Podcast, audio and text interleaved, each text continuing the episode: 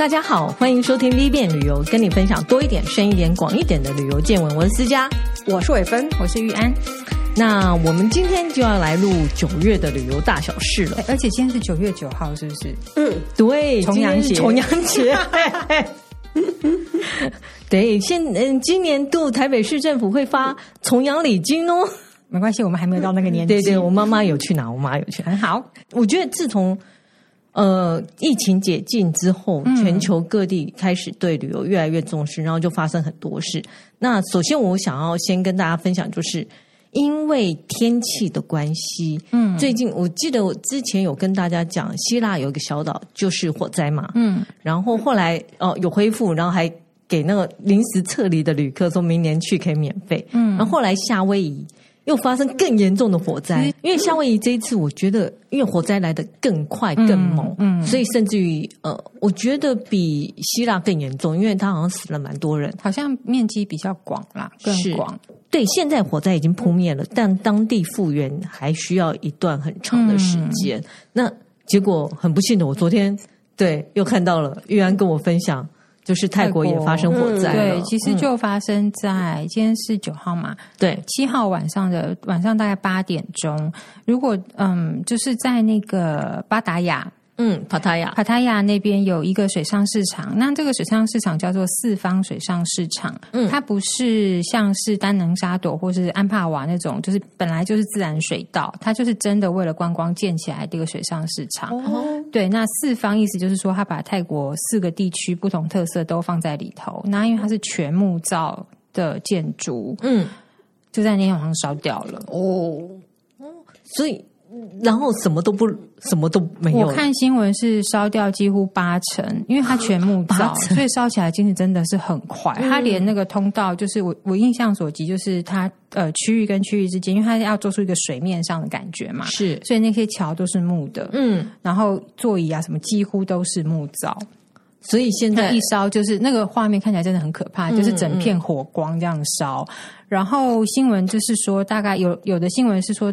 大概有二十到三十辆消防车进去，嗯、然后花了大概有时候一小时，有时候三小时，有时候四小时的时间才把火势控制住，才扑灭它。对，那还好是因为它发生在晚上，就是没有游客的时候，哦、就是都休息的时候。嗯、可是对于店家来讲，就非常的心慌，就是一听到消息马上冲过去，因为他们因为疫情的关系，一直到去年的四月才重启，是。就是二零二二年四月才重启，你想想看，重启大家好不容易花了时间，然后国门开了，旅客去了，嗯，然后就整个烧掉。嗯，我觉得复原可能要很久吧，会需要就是要赶快重建啦，因为如果。就是它是这样搭起来，木造搭起来，可能也很快，对不对？也许也很快，是但是就是你要想，就是这些财产损失，嗯，它也是需要花一点时间。比如说，如果他是卖卖吃的，可能就是他带的那些食材，他可能要到别的地方去卖。嗯、然后有卖一些礼品、纪念品的，他如果货不是囤在里面，他就是囤在家里嘛，他也必须要想办法去把它消掉。嗯、所以这会是。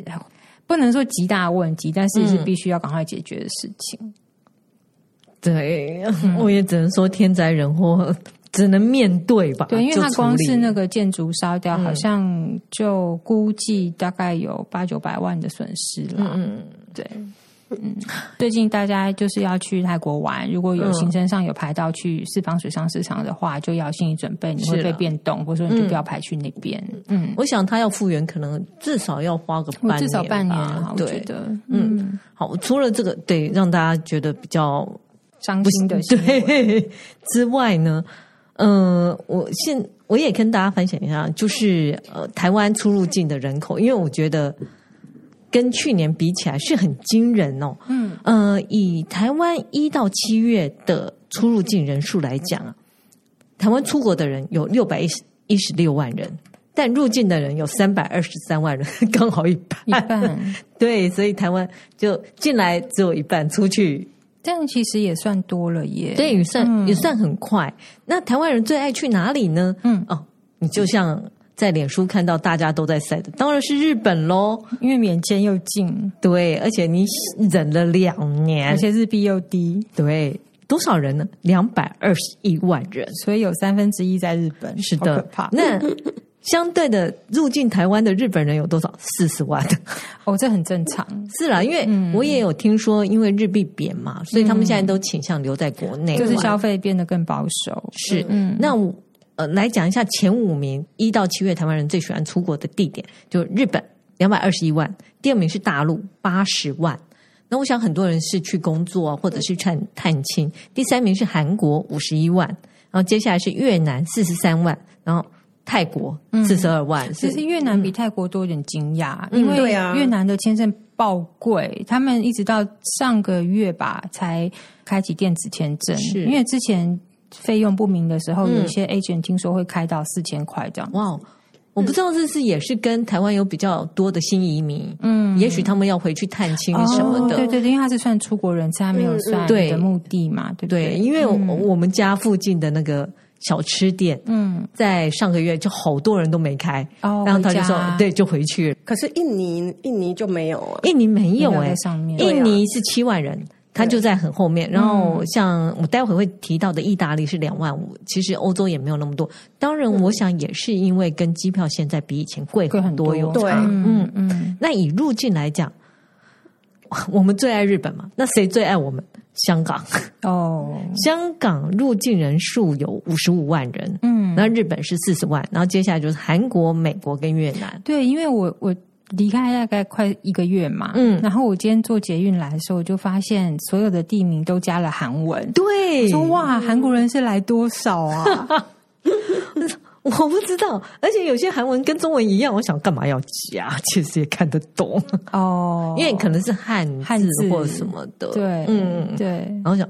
嗯，好。不过韩国人出游的数量真的蛮多的，像去年底在清迈看到，几乎多数是韩国人。那这一次因为是雨季嘛，嗯、所以观察下来大概是西方游客比较多一些些。是但是韩国人，就以亚洲人来说，韩国的小团体不算少。嗯，嗯现在韩流正风啊，也许他们现在的经济成长非常的好。对，那我也来讲一下说，说那谁最喜欢出去玩？我觉得这个数字有出乎我的意料之外。最常出去玩的人，以前一到七月嘛，是四十岁到四十九岁的女生。那不就是我吗？是的。你以为是年轻人啊？没有，是这个年龄层的女生。嗯，啊，第二名是三十到三十九岁的女生。嗯，然后都合理呀，对，都合理。对，这两个加起来就有一百三十万之多。因为经济上它可以自理了嘛，有独立的，就是可以运用。嗯嗯嗯，而且一般来讲，女生比较喜欢出国旅游。对对，规划的。对于以性别来讲啦，嗯，然后第三名是。轮到男生喽，但是是四十到四十九岁的男生，嗯，然后第四名是也是男生，是三十到三十九岁的男生，嗯，但第五名你会有点吃惊，是五十到五十九岁的女生，那其实也也是也也蛮合理的，就对。不过我就想，哎，怎么不是更年轻一点？比如像二十到三十岁，没有什么钱啊。对，所以大部分是轻熟到熟龄的男生跟女生是主要的，因为有出国旅游的人可支配的那些收入比较多。对，而且可能有一些有学贷的，他到三十岁以前还完了，他比较轻松了，可以去玩了。嗯。对，这是呃台湾出入境的一个状况。那我们接下来要讲，哎，经过疫情期间，很多国家都，我觉得他有感受到没有人潮的状况，嗯，然后现在人潮来了，又来的又急又猛，他们就会想要控制。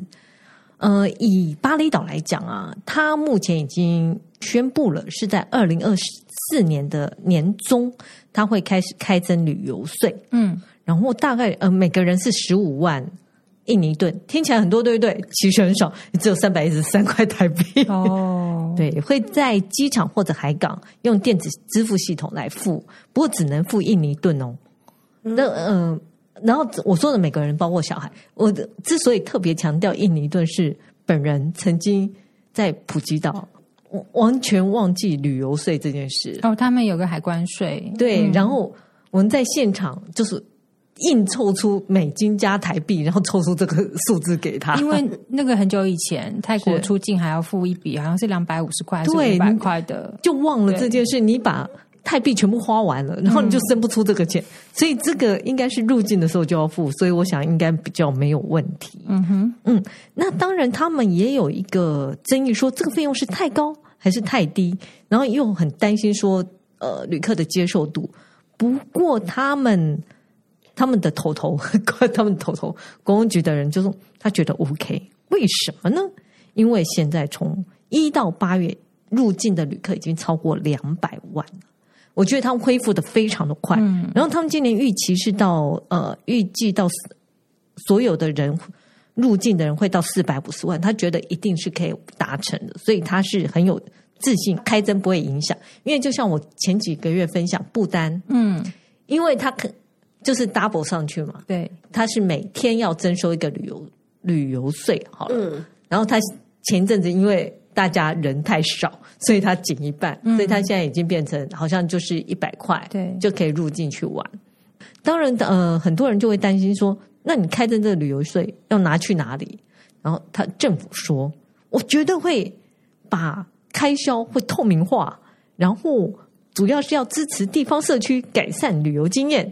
但他并没有很仔细讲说他要花在哪里，嗯，因为呃，大家也知道有关印尼这边，当然是也有可能就是默默的分散到别的地方去。嗯，那呃，专家当然也有讲说，呃，他希望这笔费用是拿来保护巴厘岛的文化跟自然环境。那至于地方，则会在意是因为观光客人很多，像。垃圾的问题啊，嗯、交通的问题，嗯，也希望用这笔基金来把它支付掉，然后来改善它，嗯。然后另外，我也可以跟大家讲一下，你知道巴厘岛事实上啊，对印尼来讲非常重要，它是仅次于石油跟天然气，是呃印尼第三大的外外汇收入的地方。嗯、对，这就是巴厘岛二零二四年年中，如果不想付这笔费用，你就早一点去。那另外。要钱的也不止巴厘岛，还有威尼斯。哦，之前其实你就有讲过，他们为了控制人数，对，嗯，而且他们呃，我觉得他们这个会有一点点复杂，是因为他要征收的税是针对那些不在当地过夜的人。嗯，我觉得也跟我呃台湾各乡镇一样，你如果不在我这里过夜。你花费的金钱就比较少，嗯，那你只是来耗我的旅游资源而已。其实他这件事讲很久了，大概从二零一九年开始就开始讨论我们要不要征收这个入城费。嗯、对，从三欧一直到十欧，最近终于敲定应该是五欧，五欧相当于就是一百七十二块台币。然后预计是在二零二四年的春天要开始征收。嗯哼，那。当然也不会贸然征收，它会有一个三十天的试用期。那而且它不会是每天都征收，它会挑日期。我觉得这个好复杂，所以对啊，怎么挑啊？对，所以它会有那个，嗯，你要进威尼斯，你要先上一个有一个预约入城的日期，嗯嗯，然后你就挑日期，你就知道那一天要不要付，嗯，付这个入城费。我觉得它听起来很像是。嗯，比较针对游轮客，因为、哦、因为也只是一天，嗯、呃，他们就不过夜，不过夜，对，对。是，所以我觉得有点呃，当然他说那些日期就是会挑旅游旺季，嗯，那有可能是比较长假，像是他提到复活节，嗯，或者是嘉年华期间，嘉年华期间明年是二月三号到二月十三号，嘉年华期间他就希望可以征收这个叫入城费，对，不过夜的旅客，然后。目前的规定是十四岁以上，只要进旧城就要付，因为威尼斯其实很大，它有新城跟旧城。啊，谁不用付呢？通勤的人。哦，嗯，还有一些在城里面有房子的人，嗯。嗯，因为他说我要怎么去分辨，就是他有付房屋税。哦，嗯，另外一个就是住在呃住在新城的人，对，这些就可以不用付。啊，还有旅客方面有两个，一个是。你来参加运动赛事的，嗯嗯，就也不用付，但这些都是要上网登记的。OK，嗯，然后我觉得比较神奇的是，如果你直接去有一个叫 Burano 跟 Munano 小岛的人也不用付。嗯，那我想说，他也规定太复杂了。可是以旅客来讲，你不可能不经过旧城去这两个岛，嗯嗯、所以大部分都是要付，除非你是坐飞机到这两个小岛，你就不用付。所以其实连意大利人外县市的意大利人去也是一样要付，是要付。嗯，对，他有讲，他最大的希望就是可以让在威尼斯工作、生活、念书的人跟。旅客之间取得平衡，因为的确这些旅客啊，造成非常多的困扰，比如像垃圾的问题就是很大。然后他希望让住在威尼斯的人有更好的生活品质。嗯嗯，然后一般来讲，以旺季的时候啊，旅客几乎是当地居民的五倍，然后他会乱丢垃圾。嗯嗯，然后这。对当地其实造成很大的困扰，他需要一些清洁处理的费用。对，然后人也是耗尽他们的油啊电呃，尤其是电啊旅游资源。你可以想象，你住的地方，你一出门就看到一堆游客，应该也是很烦吧？嗯，对，嗯，这会是全世界第一个城市开征入城费。可是事实上，之前有一个小镇已经开征入城费了。哦，这个就很有趣，它是在二零一三年开征，是一点五。五欧元，但它开征的目的呢，其实是为了行销跟曝新闻曝光度。啊、名字太难念，我念不出来，我会在简介里面把他名字写出来，因为这我念不出来。的 是的，然后他也是真的不过夜的旅客。嗯，但那个市长讲得很清楚，他说这个小镇基本上已经死了，所以他无论怎样，他要想办法把人把他救活。对，然后就。就用这一招来争取新闻曝光度，有用哦。对，因为他二零零九年啊，去那个小镇玩的人只有四万人，嗯，到二零一八年已经有一百万人。哦，所以他很早就开征这个，对，就是你看要钱反而人更多，因为他会想说到底是什么地方，要不要去看一下？对，然后要钱哎、欸，我们去看一下，一定很了不起吧？人，人是不是很无聊？对对。因为有关旅客过多的问题，在欧洲很多小镇都有，所以可能陆陆续续会有其他的消息出来，就大家要多注意。嗯，那如果如果不想要付这个钱，就建议住在威尼斯吧。其实威尼斯很美，然后或者是你就挑淡季的时候去。其实他也是希望他维持固定的人数，可以提高旅游品质。嗯，不然到处都是人也很可怕。是，嗯，然后至于。接下来要分享这个，其实就是一个好笑的消息。其实他已经过了，而且很大的争议就是，我觉得奥地利如何争取新闻曝光度，有一个奇想，他不能一直卖莫扎特啊，不是啦。对，他的奇想是说，如果你在你身上刺，翻译成英文叫 climbing ticket，就是像我们捷运卡这个字，嗯，嗯，嗯啊，然后它的呃一奥地利文是 climatic ticket。你说你吃这个字啊？气气候票的意思？对，气天气票。嗯，嗯，然后这个你只要吃这个刺青啊，你就可以免费 搭奥地利的大众交通工具一年哦。哦哦，而且真的有人拿到，已经有三个人拿到了，有六个人去刺，但有三个人拿这两个字，对，然后就可以免费达成。对，呃呃，他就会给他一张什么卡或怎样，反正你就出示，因为这是他的一个 promotion。那因为奥地利呃那一阵子有一些节庆嘛，嗯嗯，然后这个天气天气部就设了一个部摊位，然后就说你来吃这个。气象局吧，是他们的位位阶很高，他们是用天气部，然后你来吃这个，你就可以有。对，有三个人有拿到这个免费。我来讲一下这个票，这个一年的年票多好。这个一年的年票价值一千零九十五欧，相当于三万七千块台币。那事实上，如果呃在奥地利有二十四万人都都有买这个票了，是还蛮有用，因为你几乎可以用所有的公共交通工具。可是自从这个政策推出之后呢，他就是被骂到死。嗯，他说你是利用年轻人的皮肤来做。来做行销，嗯，那这也让我联想到有关鲑鱼之乱，那也是有人就是改名字啊，对，因为但是刺青你是刺自己啊，对，你改名字是连带的会耗费行政资源，是，嗯，然后他觉得你就是利用年轻人，这样是他们觉得很不好，所以这个政策后来就结束了，就就当场结束。可是你看，就引起全世界的瞩目了。他他是到什么时候？是七八月发生的事情。哦，今年七八月。对，然后有人拿到了，嗯、但后来这活动就结束了。嗯，然后当然这个天气部大臣就说：“这是个人自由选择，关我什么事？你自己爱吃，而且你们也成年啦。”然后他就哦，反正就是毁誉参半。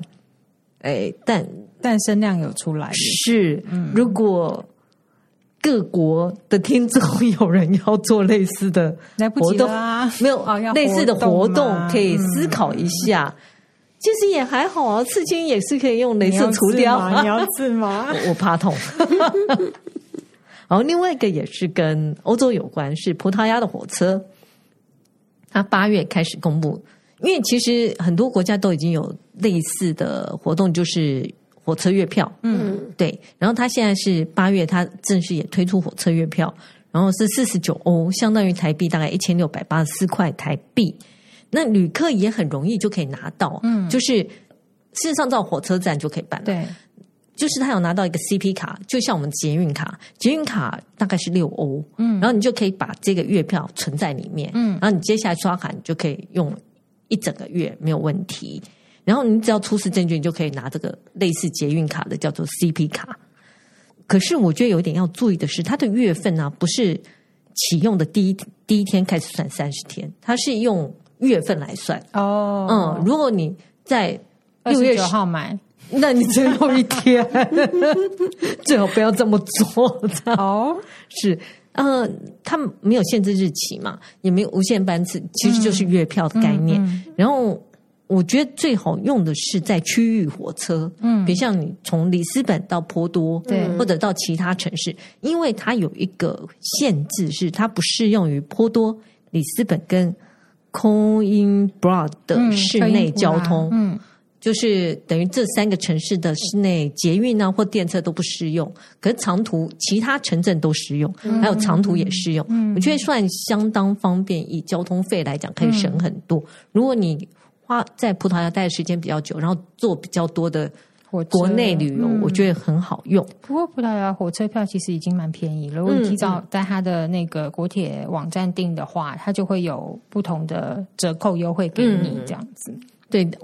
事实上，我因为前阵子去过葡萄牙，我觉得葡萄牙真的很推荐，嗯，很漂亮的一个地方，自己旅行。然后它的呃物价水水平也还可以接受，就是它的消费没有像其他欧洲国家那么疯狂。对，因为我那时候我在阿姆斯特丹转机再去葡萄牙，就觉得是天差地别的事。对对对对对，而且再加上我觉得它的自然也比邻近的西班牙好太多了，感觉上，嗯，感觉是好很多。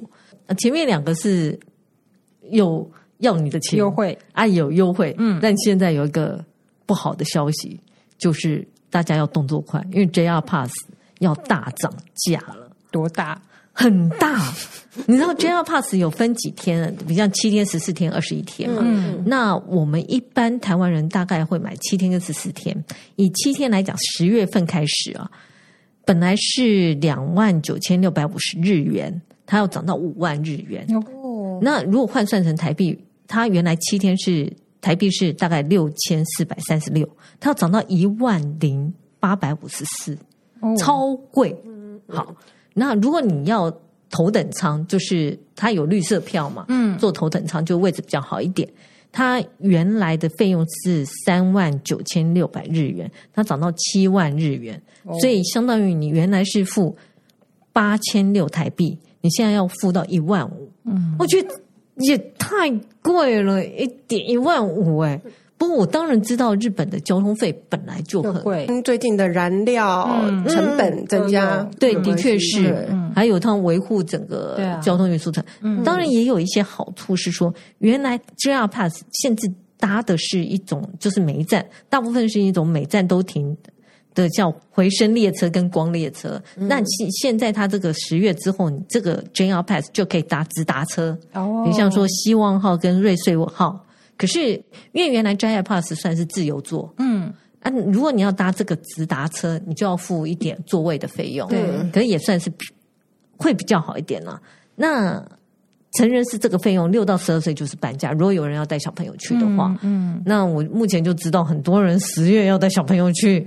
对，哎，对，日本玩，先买先买，对，先买。可以考虑，因为我觉得哇，差四千块哎，可是它就是开放更多车种让你选择啦，是，嗯，四千也是很，就大家可以衡量自己的旅游路线，嗯，对，好，这是。这几个月发生了什么事，跟大家分享。那接下来我们就来介绍一下有什么新的东西出现。嗯，一样也是日本，我个人会很想去。有一个叫 Muji Base 无印良品的住宅，然后住宅哦，对它，我觉得无印良品是一个还蛮有趣的企业。它这个 Muji Base 这个计划是希望可以复兴一些没有人住的老屋。哦，oh. 所以他第一家旅社算是已经开了，八月一号开。它是在东京近郊有一个叫千叶县的鸭川，距离车车程大概九十分钟。然后叫 Muji Base Kamogawa，然后他呃等于是这个地这个老屋有一百年了都没有人居住，他就整个把它改装啊，然后你在里面你就可以用。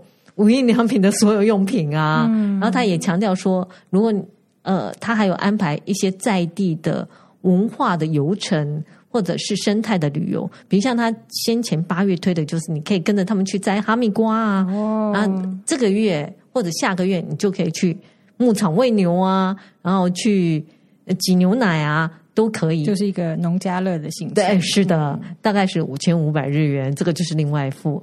然后它限定是说。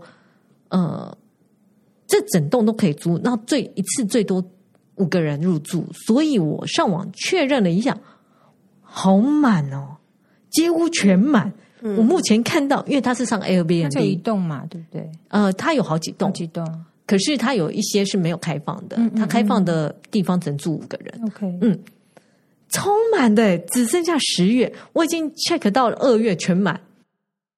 十月只剩下几天，因为他当然他也规定人数少，然后他也规定一次要住三天两夜。嗯嗯，所以大概十月还有几天可以大家去试定看看。然后他的费用是一个晚上两万五日元，那当然我就说要住两个晚上嘛，然后加上清洁费一万五，所以算下来三天两夜你要付六万五日元。那我觉得换算成台币是，我觉得算很划算。因为是一万四千台币，蛮合理的啊。对，我觉得台湾这样算下来，我觉得还蛮比台湾的民宿是，他是没有提供吃的嘛。如果你可以跟他订，他会用当地食材来呃做一个套餐给你。对，因为他不断的强调，他是以食与农为主题，是一个农家乐，是 本农家乐。就是因为你如果注意到台湾的无印良品。他有些店也开始卖台湾的一些农产品，嗯，他们也用台湾在地的食材去做一些零食啊，或是酿酒啊，甚至我也有看到有在卖柠檬的，嗯，就是开始，我觉得他有在注意在地食材跟农产品这，可能就是企业的地方回馈，嗯嗯，嗯，因为听说泰国的星巴克也一直去山区收咖啡，就是一种。社区回馈，嗯，对，对，就是你在做的时候觉得哦，我在做好事，这样，对对对，你就觉得有点好啦。喜欢无印良品的人，真的可以去住住。我相信无印良品的企业精神来讲，他会把这个地方修整的很漂亮，很文青感。然后你还可以用所有无印良品的相关沐浴用品，所以是无印良品的 fans，对，非常适合。就是无印良品，然后已经开了，如果你抢得到。就想想看，不然你就只能一直往下看一下哪一天有空，因为我已经看到二月，只是都没有。嗯，那你可以继续往下，先定先赢。好，嗯，然后上 Airbnb 去定。然后第二个就是吉普力公园喽。吉普力公园我们讲是它在二零二二年十一月开园嘛？对。那它有公布说，从十一月到今年三月。它已经吸引了五十九万名旅客，就是新开的那一座，对，嗯，就是爱知县那一座，嗯嗯嗯，算是还不错。因为其实它是有限定人数，对呀、啊，不是每个人都可以要预约的，对，而且它有指定的时段的，嗯，嗯，所以呃，不过它有它设计是五个园区嘛，它目前是开了三个，另外有两个园区开幕的时间也已经出来了，十一月一号它会开一个叫做 Mononoke。叫做魔法村庄，十一月一号会开。然后这个地方是重现魔法公主的场景哦，嗯，然后平常有铁工厂啊，还有一些村落。然后他是讲说，十一月一号开之后到二月十二号，它每个园区是分开算钱的。但但这个魔法村庄在开幕之后，他会跟吉普力大仓库一起算一个套票，然后这个费用会是三千日元，成人票三千日元，大概合台币六百五十一块。然后如果四到十二岁是刚好半价，然后你可以试试看，因为他接下来会开第二个最后一个园区叫魔女之谷。魔女之谷的就是重现魔女宅急便跟霍尔的移动城堡的场景，这会是在预计三月十六号开。那我刚刚讲十一月一号到二月十二号，然后等到三月十六号开，这个中间它会关园维修，嗯，所以大家也要注意一下，它在明年度的二月十三号到三月十五号是整个维修期间是不会开门的，它是为了准备最后的魔女之。魔女之谷，嗯，然后到时候会有一个比较盛大的开幕，嗯，那很可惜这段时间好像快要是农历新年，所以大家可能就没有办法去吉普力公园看看一下。不过我也很期待，说到时候整个园区完整的园区会呈现怎样的一个模样。嗯、那先前开的三个园区是吉普力大仓库、青春之丘跟。东多口森林就是呃龙猫的那个森林，嗯，这是吉普力的部分。第三个会有什么新东西呢？哦，就是印度了。如果是全世界最大，要抓网络曝光度，嗯。嗯，印度宣称会开个全球最大的博物馆。在新德里，但印度感觉很有本钱哦，它东西挺多的，对，对嗯、然后对文化又这么久，五千年，这里面就会讲它五千年的历史。只是它要怎么做？你要最大的一个建筑吗？还是一个园区？还是什么？把泰姬玛哈林变成博物馆？可能还没有它大嘞。哇，它预计是十一万七千平方公尺，这么大。然后会有三层楼，九百五十个展示间。那十一万七千平方公尺你是多大呢？对，好，我现在跟大家讲一下，故宫连一万都不到，嗯，故宫才九千六，嗯，所以它是故宫的三十。一倍大，哦哦，十一，因为它是十一万，故宫一万不到，需要游园接驳车，哎，到每一个馆。累啊，累啊，嗯，这里面会有呃。古印度知识啊，古印度知识就可以写很多啊，什么医药啊，嗯，什么阿育吠达，什么瑜伽，各方面很多。然后中世纪还有，当然他也会介绍他殖民史跟现在印度。嗯、然后，呃，这个总理是说到时候他也会放在其他博物馆的相关的文物也会移过来，嗯嗯、因为。他需要这么多东西，他一定会有那个宝莱坞专馆啊，呃，有可能，这的确是印度非常重要的一块。啊、那预计什么时候开呢？二零二六，就还有一阵，还有一阵子，还有一阵子。那对我就好奇起来，你要开全球最大博物馆，那现在全球最大博物馆是哪一家呢？对，是谁？是大英博物馆。大英藏物馆吗？它是一七五三年开的。它多大呢？它是九万两千平方公尺。哦，我跟你讲，那个大英博物馆跟这个新的博物馆还差了两万，嗯、就差了两个故宫。嗯嗯，它远远不及啊。嗯嗯，那我介绍一下前五名：大英博物馆第一名嘛，罗浮宫第二名。它是七万三千平方公尺，嗯，第三名是圣彼得堡的艾尔米塔日博物馆，嗯，它是六万七千平方公尺，第四名是北京故宫，它是六万五千平方公尺，第五名是那个纽约的 MoMA，嗯，就现代美术馆，它是五万九千平方公尺，嗯，那至于台湾呢？台湾我是没有预料到。台湾现在最大的博物馆或美术馆，事实上是在台中，是国立台湾美术馆。嗯，它排名全世界是排名四十五名，然后接下来是北美馆。嗯，我不知道北美馆这么大，它是排名六十八名。那反而故宫是排排到九十二名。嗯，对。不过如果论馆藏的话，故宫就很前面，因为故宫的收藏品是比较精品啊，对，都是价值连城，整箱整箱搬呐。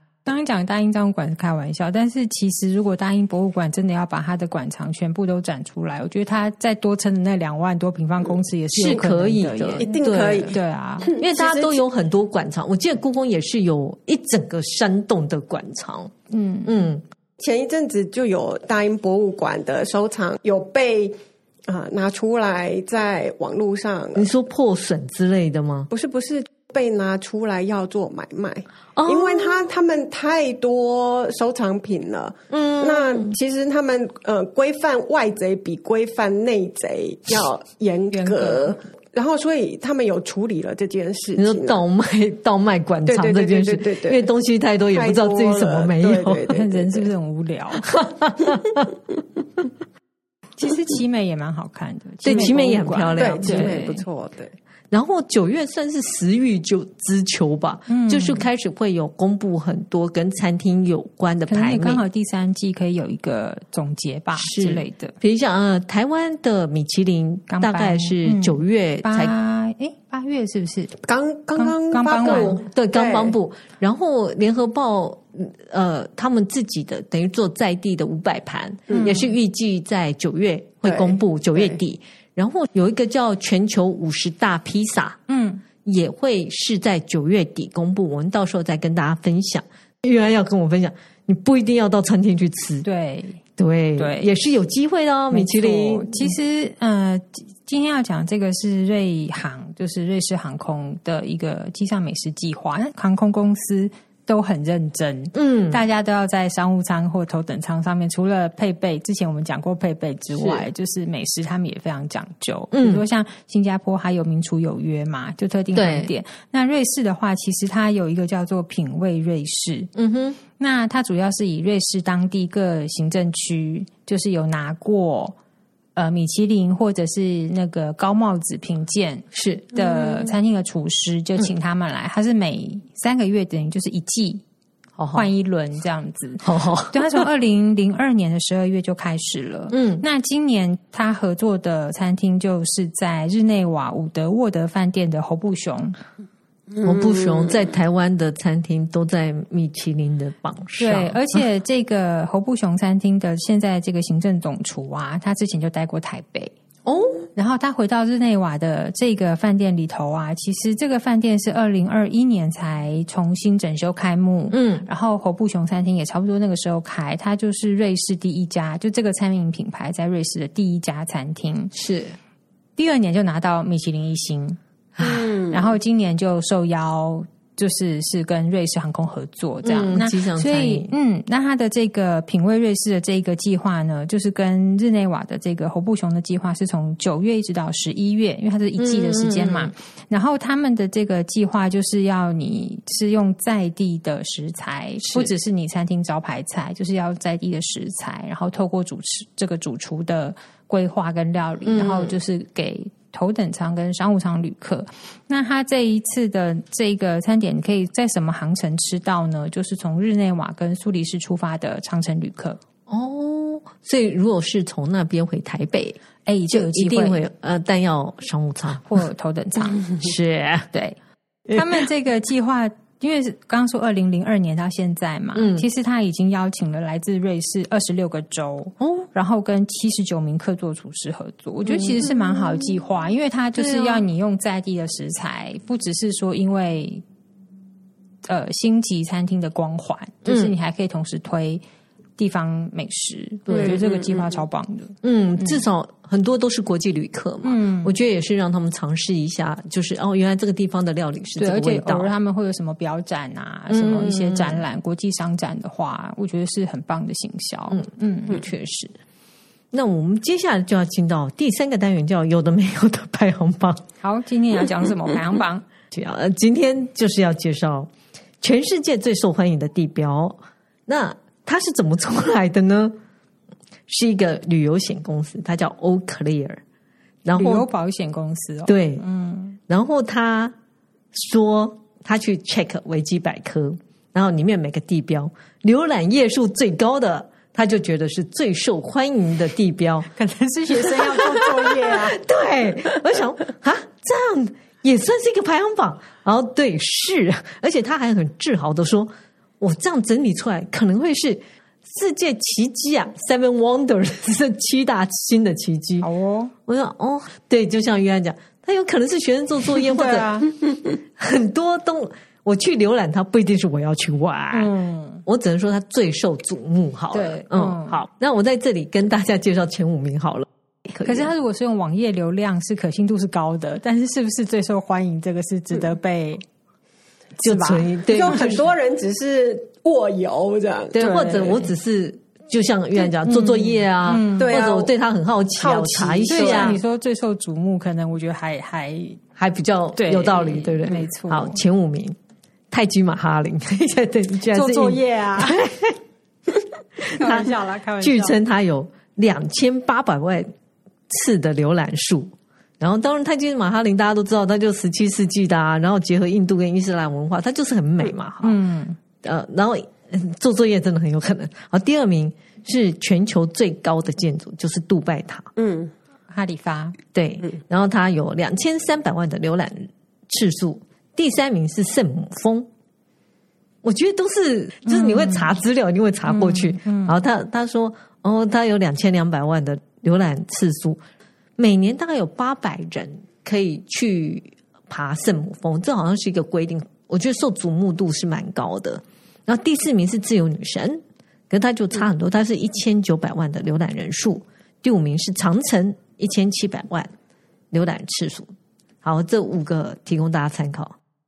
那最后呢，我要跟大家分享一个，就是我的网路追追追，嗯，是一个我之前。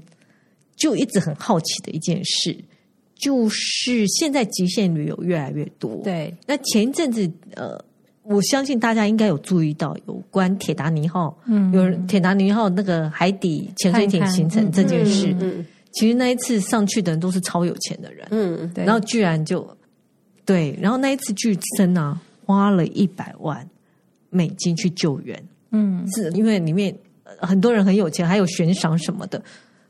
我有点不太记得他们最后有没有整个打捞出来，因为就没有，或者就是被压碎了，就是散步。那大家就会开始注意有关这类的极限旅游，比如像太空旅行，嗯，已经像是马斯克他们其实都已经在接受预约了，对。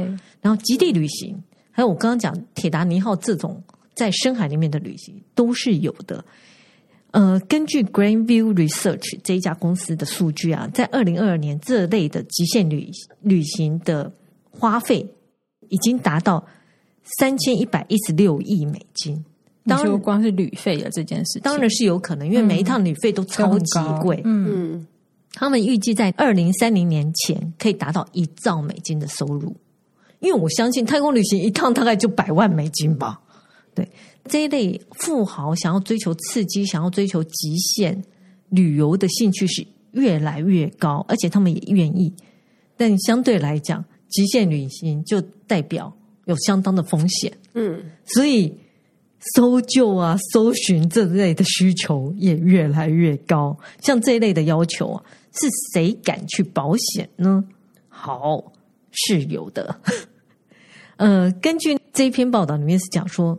你如果付年费三百六十美金，事实上有一家保险公司可以提供撤离服务，就是如果这个地方发生天灾或者像火灾，然后你就付三呃三百六十块美金一年，他就可以帮你撤离。但如果是战区的话，就是那个叫什么附加保险到战区这一块，你就要付到年费是一千八百美金。嗯，然后你就呃，你当然你就可以，如果有人这么无聊。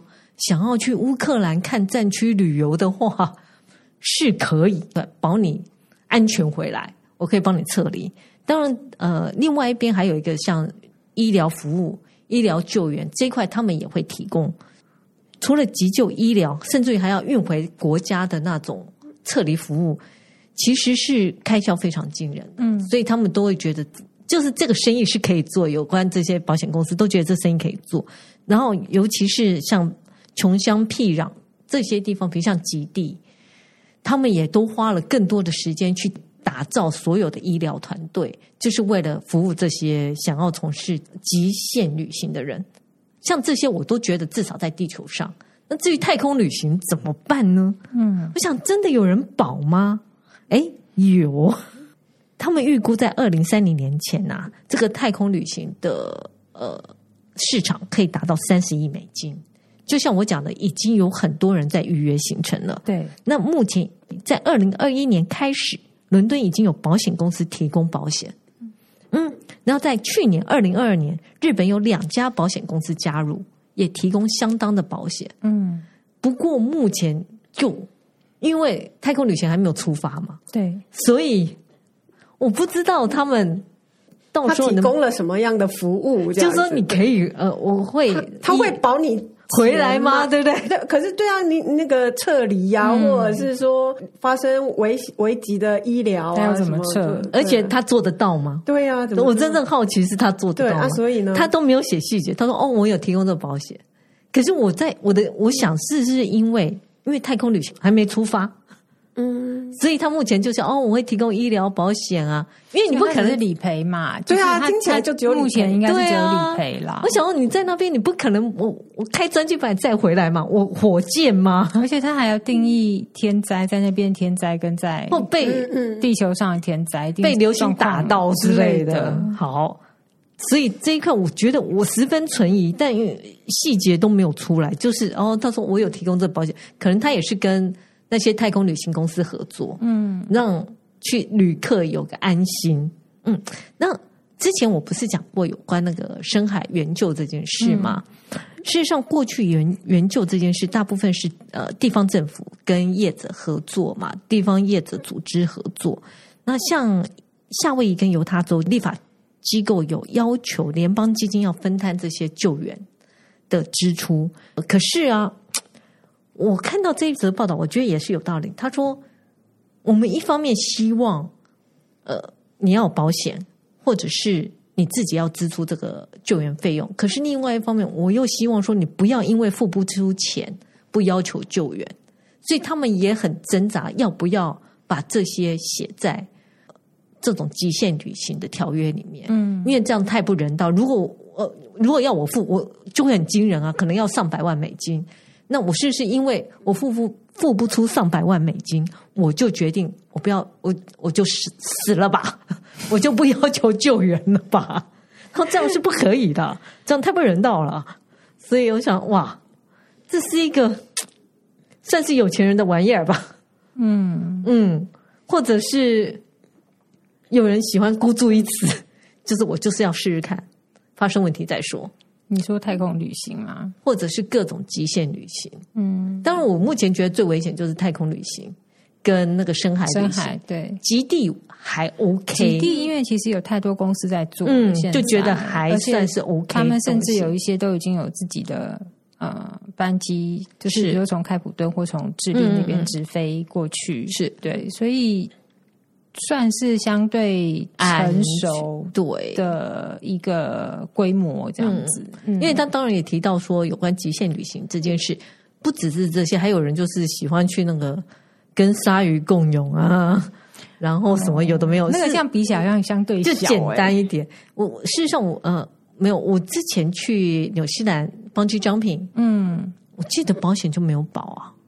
就不提供都是 waive 掉啊，嗯、对，就是不提供这个保险，啊，还是说应该要你要、那个、你要付更多，他才有人愿意保？没怎么保，他就是只能理赔而已。对啊，他也只能理赔啊。对啊，就只有意外、意外、意外险，意外跟医疗而已嘛。那就是你自己出门前你要保好啊。对啊，那我就讲，嗯，好。但撤离我觉得是有道理的。如果你去那个地方发生，比如像像刚刚讲夏威夷的火灾啊，或者希腊的火灾啊，嗯、那发生这种事，像我记得最明显，就普吉岛有一次大水，大水淹过来，那次南亚海啸。对，要是发生这种事，我要怎么撤离？如果有这个保险，我就会比较安心，至少你会安全的把我撤回我的国家，接受医疗。